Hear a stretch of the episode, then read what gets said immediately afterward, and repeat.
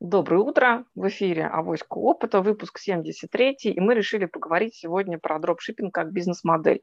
«Авоська опыта» – канал про онлайн и офлайн торговлю. В студии для вас работаю сегодня я, Наталья Красильникова, всем привет. Екатерина Кузнецова, привет, Екатерина. Да, добрый день. И Камиль Калимулин. Привет, Камиль. Привет, привет, привет, привет. Мы разговаривали с вами в прошлых выпусках об операционной эффективности розничной торговли, обсудили, с чего это можно начать. И вот хотим сегодня поговорить про следующие инструменты, которые миксуют между собой стратегическое решение и решение, собственно говоря, действительно операционное. Поэтому, Камиль, первый тебе вопрос. Да, странное словосочетание, дропшиппинг, многие не знают, что это такое. Расскажи, пожалуйста, простым, человеческим, доступным для предпринимателей языком, да, что это такое и чем это может быть полезно владельцам магазинов. Э, да, всем привет. Э, действительно, в онлайне есть такая модель, вот она очень активно развивается, называется она дропшиппинг. Э, значит, давайте я поясню примерно, что это значит и почему она получила развитие. Вообще говоря, многие продавцы в интернете, они ставили задаваться вопросом, как бы сделать так, чтобы нам не самим товар не хранить, а чтобы сделать так, чтобы товар хранился у производителя, а мы, получая заказ, сразу отправляли от производителя напрямую клиенту. То есть вот сократить вот это плечо, да, то есть получение на свой склад и, соответственно, отгрузки э, товаров конечному клиенту.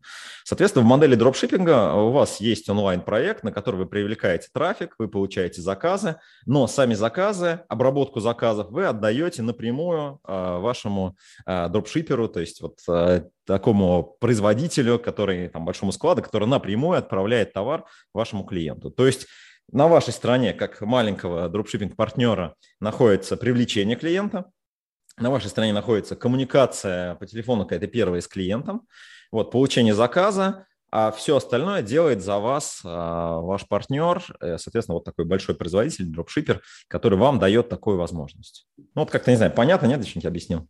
Примерно, или нет, или не очень? Ну, мне понятно, да, мне дальше, мне, дальше будут вопросы. Наташа, тебе понятно? Да, да, да, конечно, понятно. Понятно, что это такой интересный микс, там, даркстора, магазина, СТМ и много чего другого, да. Но давайте попробуем mm-hmm. разобраться, да, в особенностях и деталях ведения этого бизнеса. Екатерина, тоже задай, пожалуйста, вопрос, да, вот тема необычная для нас. Однозначно Пробуем вопрос. бизнес-модели пообсуждать. Да, меня, конечно, в первую очередь интересует бренд. Да, ты сказала STM. Почему, uh-huh. почему вот здесь э, появилось слово STM? Потому что я, честно говоря, пока не вижу, как в этой, в этой модели действительно работает бренд. То есть, uh-huh. если есть сайт, на сайт человек привлекает к себе аудиторию. Зачастую у нас розничные сайты, они торгуют э, различными брендами. Э, действительно, вот тут вопрос. А тут получается, что этот дропшиппинг, он происходит под брендом производителя – или под, да. под брендом той точки, которая привлекла а, клиента. Ну да, смотрите, о чем идет речь. То есть есть большое количество товара или ассортимента товара, который э, на самом деле ну, человек выбирает не по бренду, а вот, оно выбирает по поставщику. То есть, ну, ему понравился, я не знаю, экспертность консультанта, ему понравилась какая-то ассортиментная там какая-то матрица правильно отобранная, да, и, соответственно, ему интересней, э, выгоднее и как-то прикольней заказать товар э, вот именно у этого интернет-магазина. Ну, вот э, там простой пример, у нас, например, есть партнер, поставщик счастья, это категория там 18+, вот, и, соответственно, например, есть такая известная героиня, фамилия Беркова, которая продает на своем интернет-магазине эти товары, и люди покупают потому, что они как-то слышали про нее, а, доверяют больше ей, хотя сам ассортимент 18+, там есть свои бренды, и, соответственно, она работает по дропшиппингу. То есть она отдает, сама не занимается ни складом, ни какими-то другими вещами, она привлекает аудиторию, определенным своим образом. Это может быть блогинг, это может быть какие-то другие каналы. Дальше, соответственно, этот заказ передает вот этому поставщику счастья, а поставщик счастья отправляет напрямую этот товар клиенту. А, и тут даже иногда взаиморасчеты, понятно, берет на себя на сайте, это может быть э, сам вот этот вот дропшиппинг-партнер. А иногда, если, например, доставка происходит ну, курьером, ну, в данном случае э, не так часто курьером, да, вот, может быть, на личный расчет э, сам вот этот партнер производить, дропшип, дропшипер большой партнер, да, давайте вот так, маленький большой партнер, да, чтобы не путаться, да. Вот, Но все-таки я не история. понимаю, что написано на коробке, которая приезжает к. На коробке написано конкретный магазин, в котором ты заказала, а внутри лежит товар, а, который ты заказал, который может а, и чаще всего ну, соответствовать тому бренду, который сам самого из производителя. То есть, по сути, это не STM, это не перебрендированный товар, нет, это не STM. Это брендированный сервис доставки, да, то есть, когда ты заказываешь в интернет-магазине, потому что, ну, вот у тебя есть Э, больше доверия к магазину, чем э, к бренду самого товара. То есть ты понимаешь, слушай, ну вот у этих ребят я точно знаю, что я могу заказать. Это может быть региональный какой-то магазин, который ты видел, знаешь, там, ты знаешь основателя, например, да, и он также может работать по дропшиппингу. Это может быть какой-то авторитетный для тебя блогер, это может быть какая-то правильная ассортиментная матрица, там, условно говоря, да, то есть ты там вот какие-то экспертные краски, например, хочешь купить, да, и вот эти люди в этом разбираются, ты точно знаешь, что они разбираются. А в брендах, ну, ты пока ориентируешься не очень. То есть для тебя важнее продавец, в каком-то случае, чем а, конкретный бренд, конкретной позиции. Вот, поэтому mm-hmm. ты идешь и покупаешь у этого продавца, вот как ты говоришь, да, и в этом случае для тебя бренд магазина важнее, чем бренд товара. И, соответственно, продавец, а, таким образом, понятно, у него есть бренд, но он не хочет заморачиваться логистикой, хранением товара и так далее. Он по модели дропшиппинг просто передает заказ вот этому большому партнеру, у которого есть склад, товар и все как бы и так далее, ассортимент, который уже от его лица отгружает конечному клиенту а, этот товар. Ну, то есть на коробочке его наклейка, но внутри лежит товар, который, соответственно, обладает каким-то другим брендом товара. Да, очень интересная на самом деле история, потому что вот э, для производителей, э, ну тут получается фактически это еще один розничный канал для производителей. Да, да, да. Для производителей Но... это очень крутой канал, на самом деле, который сейчас многие производители недооценивают, потому что, ну, мы знаем, да, наши производители хотят отгрузить покрупнее партию, да, побольше, и желательно, чтобы после этого ничего не было, да? Но, а, как мы понимаем, а, все идет к тому, что тот, кто владеет коммуникацией с клиентом, тот и выигрывает на рынке. И поэтому вот эта модель дропшиппинга очень перспективна для производителей. То есть очень перспективно. А ты можешь привести пример каких-то вот индустрий, где действительно это прям сильно хорошо развивается? Ну, первая, наверное, индустрия, которая вообще, с чего это все началось в России, вот, это Alibaba, когда а, было очень много недорогого товара, но, соответственно, не было нормальной логистики, вот, и, соответственно, не было какой-то вот такой вот истории, когда э, люди могли это все быстро, оперативно получать, общаться на русском языке, то есть какой-то сервис был и так далее. И тогда э, была действительно история, многие ребята, я знаю, да, они создавали такие проекты, то есть ты заказывал, они русифицировали там Алиэкспресс, из этого непонятно русско-китайского и вот что там было, да, английско-китайского языка, значит, превращали это в русский, вот, давали какую-то небольшую поддержку сервиса и, по сути, отправляли ровно этот же заказ китайскому э, игроку, ну, там, через Алиэкспресс, который напрямую отправлял это конечному клиенту, то есть вот это ровно вот с этого начинался дропшиппинг в России. Вот. Дальше эта модель, она пошла развиваться. Ну, поставщик счастья я привел пример, да. Здесь, понятно, мало кто хочет, а, ну, во-первых, товар такой узконишевый, да, вот, а, хранить его как-то, да, не все умеют, не все хотят, не все могут там, вот. А, и, соответственно, вот родился такой большой поставщик, который по этой модели работает, да. То есть это такая прям онлайн заточенный товар такой, да, вот. И я знаю, что сейчас ну, многие производители эту модель рассматривают, но пока ни у кого серьезно это не получается сделать, потому что э, пока производители не могут набрать такое количество партнеров. А, тут же, видите, тут двойная история, да? И сам партнер должен довериться вот этому производителю, и производитель должен довериться партнерам, да? И какой-то существенный объем должен быть. Вот. Я знаю и видел кейсы, детские игрушки так продавали, то есть по дропшиппингу. Я видел кейсы, где продавались что-то типа а, там платье, одежда, вот какая-то, да, то есть, соответственно, есть такие кейсы, пока их не очень много, и э, вот мы общались вообще с игроками на рынке, что, почему, почему это не развивается. Основная причина как раз в инерции производителей. То есть производители не готовы делиться информацией, контентом с дропшиперами, да, с дропшипер-партнерами мелкими, да, они не готовы делиться какими-то остатками информации, вот такой вот, да, и они не готовы обслуживать очень много мелких э, заказов. Вот. И это не, ну, то есть, понимаете, да, внутри производства должен родиться какой-то отдел, вот, который этим может заниматься. Пока а, для наших производителей это такая вот новая возможность, да, как мы называем.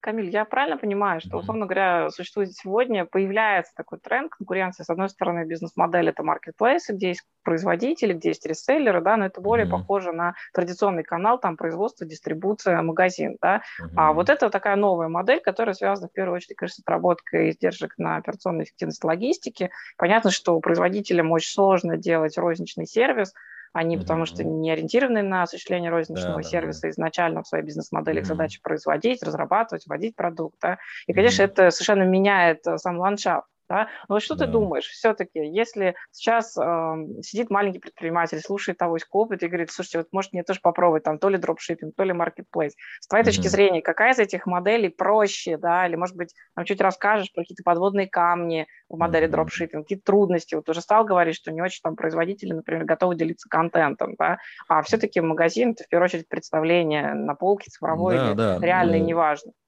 Ну да, смотрите, вот мы на этот рынок смотрим уже там, не знаю, 7, наверное, 8 лет.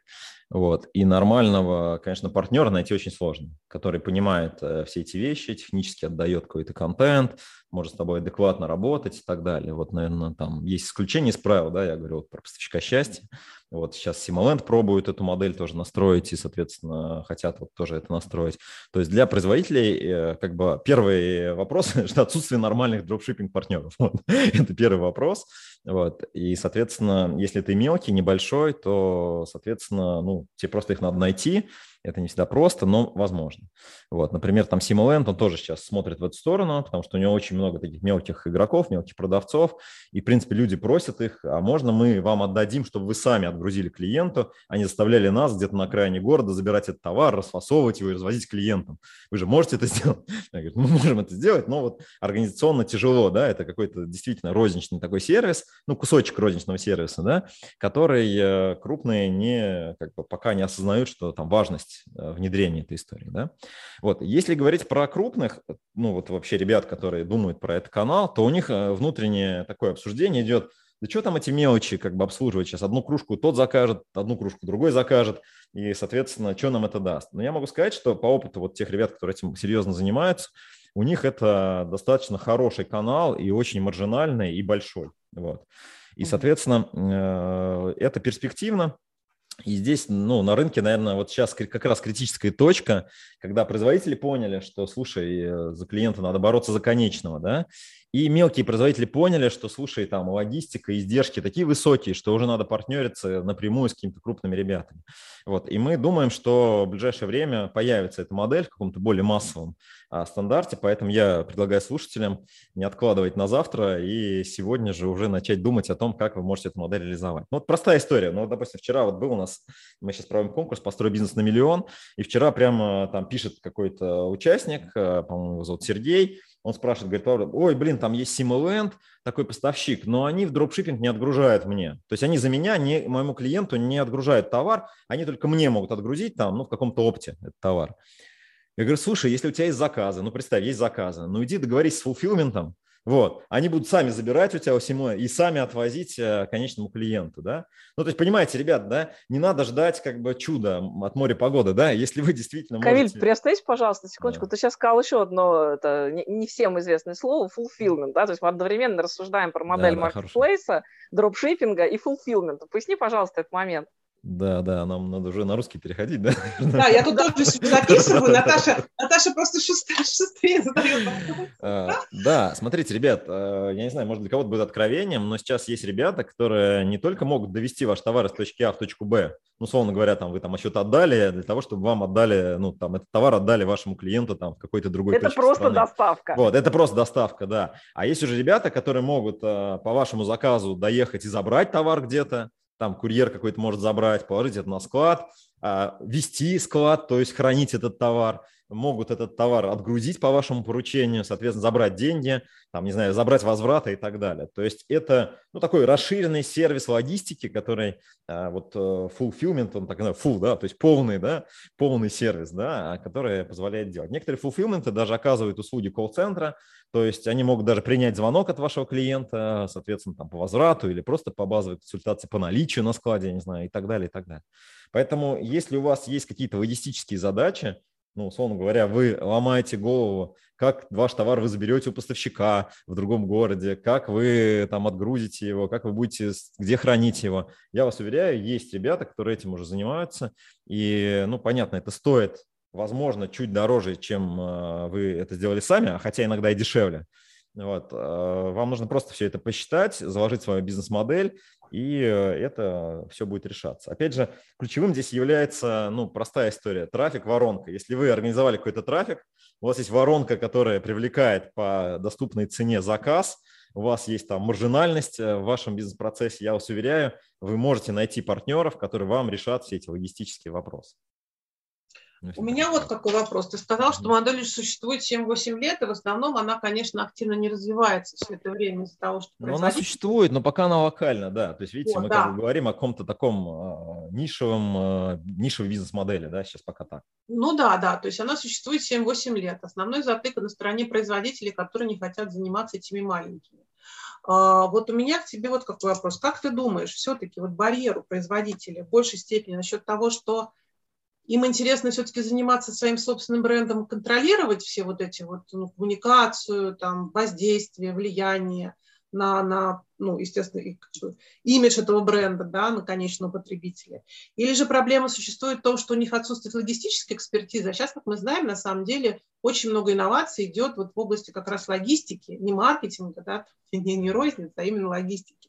Mm-hmm. Или же все-таки проблема в том, что вот эти вот компании, которые занимаются фулфилментом, недостаточно, ну, либо они загружены достаточно хорошо, им неинтересно там тоже э, трамбовать производителей и э, про, про, про, пробивать этот канал. И они просто туда не идут, и недостаточно хорошо общаются с производителем, не предлагают этот сервис, а производители просто не особо знают о нем. Ну, тут вот из этих трех вариантов, да, как ты думаешь, ну, что да, смотри, то есть э, ну, вариант того, что они хотят э, коммуницировать как бренд с конечным потребителем, он не исключает дропшиппинг, то есть это не противодействие, да, ну, хорошо, будет э, еще 100 партнеров будет твоим брендом как бы светить. Контроль, да, тут абсолютно не коммуникация, тут как контроль, коммуникация. Ну да, да, возможно, ты как боишься, что будет там как контролироваться, но понятно, что если у тебя есть какой-то сервис, э, ну, ты отрубил завтра ему отгрузки. вот, то есть это стандартная ну, ну, модель это не управления, она как бы не отличается. Мне кажется, вопрос как раз именно... Алло, да. Что, Наталья, ты говоришь? Я говорю, это не гарантирует отсутствие проблем с коммуникациями для бренда. Не, не, да? Это, да, я говорю если партнер том, накосячил, что... то ты уже получил негативный отклик ну, на бренд. накосячил-то он, да, с твоим брендом, понятно, да, там могут быть как бы к бренду какие-то репутационные вопросы, это все понятно, да. Но мне кажется, здесь вопрос основной именно в экспертизе производителя, да, что э, производитель э, не понимает, ну, то есть тут две, две модели. Первая – он не хочет инвестировать компетенции, время, ресурсы на создание какого-то нового канала, в котором он ничего не понимает. А второе, а, необходимо определенное критическое количество партнеров в этом канале, чтобы существенным было каким-то направлением бизнеса, чтобы он на это посмотрел. То есть курица яйцо. То есть, слушай, надо что-то поделать, чтобы оно появилось. Ой, блин, а можно сразу? А сразу нет. ой, ну тогда неинтересно, да, вот. А когда появится, ой, классно, когда появился, да, вот. Поэтому я, я несколько раз встречался с производителями, они такие, да-да-да-да-да, ну давайте. А потом, ну понимаете, да, вопрос приоритетов же, да, инвестиционных, да, и моделей. И, соответственно, э, эта модель, она не может пробиться через э, вот этот барьер компетенции да, менеджмента внутри компании. Но в целом, я считаю, ситуация меняется. То есть сейчас находится очень много ребят активных, проактивных, которые ищут новые модели, учитывая конкуренцию. То есть производители, ну, тупо говорят, нахрена на козе баян, если у меня и так все это берут. Вот, то есть я отгружаю там на миллион в день, как бы, и мне вот возиться с твоими там двумя тысячами рублей и что-то под это делать, там, каких-то менеджеров учить, что-то там делать, ну, как бы зачем? Вот. Когда ему говоришь, слушай, ну, эти 2000 рублей, умноженные на 100 партнеров, и у каждого партнера по 5 заказов, это уже там не 2000 рублей, а там, не знаю, 20 миллионов условных, да, он такой, ну, это понятно, но ну, надо что-то поделать, да? Ну, это сложно. Ну, сложно, непонятно, э, какая-то непонятная модель, контроль там, что-то надо делать и так далее. И откуда этих партнеров столько взять, потом с ними да, отношения да, да. поддерживать. Мы говорим, слушай, ну, вот мы платформа, дорого. у нас там в день приходит сотни таких чуваков, которые хотят что-то продавать, и мы можем там им предлагать тебя. Он такой, ну, давайте вы будете оптовиком, то есть вы у меня забираете товар и сами там распространяете среди своих клиентов. Мы говорим, слушай, подожди, мы вообще эти компании, мы занимаемся вообще сервисом другого типа. Вот. Ну, в общем, такой, такой разговор идет между производителями вызовы. и вот этими. А мелкий, понимаешь, он приходит, и ему говорят, ну, оптовая цена, затаривайся и продавай там. Вот, в общем, как бы такая тема.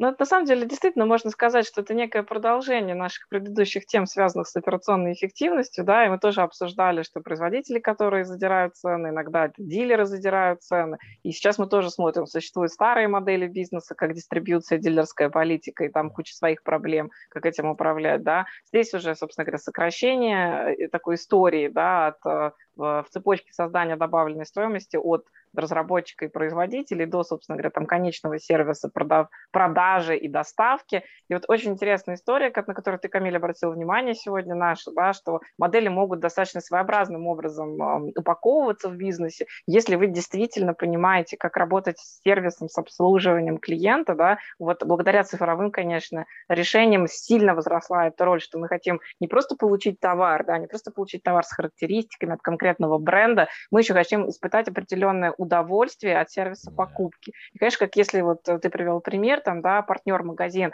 действительно делает потрясающий сервис при предоставлении опыта, и, конечно, там с развитием NFT-вселенных этого станет еще больше, да, соответственно, модели такого типа, как дропшиппинг, станут более востребованы в долгосрочном тренде, насколько я понимаю, да, да, да как да. визионеры чувствуют. А с другой стороны, получается, есть реальный производитель, есть реальная проблема с тем, как это все разложить для конкретного человека и сократить количество посредников для того, чтобы обеспечить логистику. Екатерина, совершенно верно ты заметила, да, что сегодня огромное количество проектов, инноваций привлекает инвестиции на там стартаповых э, каких-то позициях или уже на позициях развития, связанных с технологиями обслуживания заказа, с технологиями логистики этого заказа, с технологиями там, упаковки в разные коробки от разных э, магазинов э, разных совершенно там продуктов. Конечно, все это вызовы современной экономики, и, наверное, как-то все это будет решаться по-другому. Екатерина, подытожь, пожалуйста, еще что-то из того, что мы сегодня обсуждали с Камилем по бизнес-модели дропшиппинга, как одна из опций для развития розничного бизнеса наших уважаемых слушателей. Вот да, я как раз хотела подытожить, и может еще задать вопрос, потому что у меня все-таки возникает ощущение следующее. А, все-таки есть вопрос влияния, все-таки есть вопрос разделения силы. Вот, потому что, когда мы говорим э, про производителя, у производителя, конечно же, очень сильное э, значение для него имеет имидж его бренда, да, и то, каким образом бренд воспринимается. А, плюс ко всему, э, производителю все-таки важно контролировать это все дело, контролировать процесс. И когда у него появляется очень много маленьких игроков, а, у него действительно, у производителей, в принципе, как мы уже давно говорили, да, производитель не розница, производитель не заточенный под много-много-много чего мелкого. И когда у него появляется большое количество мелких партнеров, особенно если это крупный, крупный производитель, для него это вызов. И для него действительно непонятно, нужно это делать или нет. И вот даже вот я работала очень много в производительных э, компаниях-производителях, да, я просто смотрю на орг-структуру компании, да, на бизнес-процессы в компании – там, собственно говоря, даже нет человека, который может прийти к генеральному директору и сказать, слушай, ты знаешь, такая классная штука есть. Потому что а, а бизнес-процессами и оргструктурой не предусмотрен такой человек, который придет и скажет, слушай, знаешь, такая классная штука есть, потому что это не логистика, логистика неинтересно с этим заниматься. Да? Вот, и поэтому получается, что тут покажет время. А, штука интересная, явно совершенно она полезная для мелких производителей, прям 100%, да, потому что мелким производителям, конечно, сложно входить в розничные сети, у них вообще очень маленькая сила, а, с точки зрения общения с розничными сетями. И тут они как бы могут найти себе маленьких, а, маленьких розничных игроков и действительно найти какого-то посредника. Вот, потому что я опять же понимаю, маленьким тоже, наверное, будет сложно заниматься дропшиппингом, им проще, наверное, будет найти какого-то посредника по фулфилменту. И вот получается такая хорошая связка с точки зрения бизнес-модели. Я маленький производитель, посредник по фулфилменту, и есть этот маленький э, дропшиппер, да, который э, продает, который магазин, который меня рекламирует, и мы можем договориться. В принципе, Сейчас вот фактически, ну вот мне так кажется, да, происходит, ну как всегда у нас колоссы на глиняных ногах, они падают, а маленькие, более юркие, более гибкие берут, а, их, занимают их место и начинают развиваться, становятся опять большими, появляются опять какие-то новые бизнес-модели, новые вещи, которые опять этих больших убивают и потом опять становятся большими. Ну, вот мне кажется, что это как раз ситуация потенциально вот именно такого передела, да, когда мы же тоже сейчас, когда смотрим на продвижение, а, большинство брендов уже не идет крупный блогер. Большинство брендов говорит, мне нравится больше микроблогинг. Мне нравится больше... Да, свой родной какой-то, да. Да, какой-то свой, свой родной, во-первых. Во-вторых, там Пусть это будет 2000, но они будут абсолютно целевыми. Мы понимаем вообще, для чего это происходит. И, возможно, с этим блогером у нас будет больший эмоциональный, психологический контакт. Здесь как бы тоже такая же история, да, похоже. То есть то, что мы можем сказать, что каналы коммуникации, каналы продаж у нас в последнее время с диджитализацией начинают сливаться, да, и превращаться в одно фактически. И вот дропшиппинг для меня это одно, как Камиль сказал. Блогеры которые, э, через которых человек покупает. Это вот, пожалуйста. Давай, давай я прям пос, последний, ну просто у нас время ограничено, да, вот да. пример приведу. Вот есть э, группа B2, например, у нее есть интернет-магазин shop.b2.ru, он сделан на платформе OneShop, поэтому я очень хорошо знаю этот проект. Вот. И как вы думаете, группа B2 производит сама футболки или нет? Очевидно, нет. Да? вот, вот, производит ли она какие-то другие там аксессуары, которые она продает там, да? Ну, понятно, она как бы там управляет дизайном, еще чем-то, да. Вот. Понятно, что у них есть партнер, который все это производит и который все это отгружает, который берет на себя все вот эти вот моменты, которые группа, соответственно, дает как ценность да, клиенту конечному, вот, который коммуницирует с группой совершенно с, других, с другими эмоциями, с другими отношениями, чем если бы просто пришел и купил футболку там где-то, да, с чем-то. Да. Вот. Поэтому я думаю, модель, да, будет развиваться. Здесь, опять же, очень важный момент, о чем мы всегда говорим. У кого будет трафик, у кого будет правильная воронка, тот и победит, да, вот, у кого будет стратегия правильной коммуникации, тот и победит. Поэтому здесь, э, ребят, смотрите на тех, у кого есть трафик, смотрите на то, как вы можете, как производитель достроиться, вот, либо вы производитель, смотрите, у кого трафик, значит, вы привлекаете, если у вас есть трафик, то смотрите, с кем вы можете запартнериться из производителей, чтобы, ну, вместе эффективно этот трафик монетизировать. Вот, наверное, такая история здесь, если в конечном варианте. Да, Интересно. спасибо большое, Камиль, интересно очень. Ну что, мы прощаемся сегодня с вами. Задавайте вопросы в нашем телеграм-канале, задавайте вопросы на нашем сайте авоськоп.рф, пишите, предлагайте темы. Мы постараемся вам помочь тем, чтобы ваш бизнес рос, развивался, и все вместе мы начинали жить в каком-то более интересном, удобном и комфортном мире. Всем пока! Пока-пока! Пока!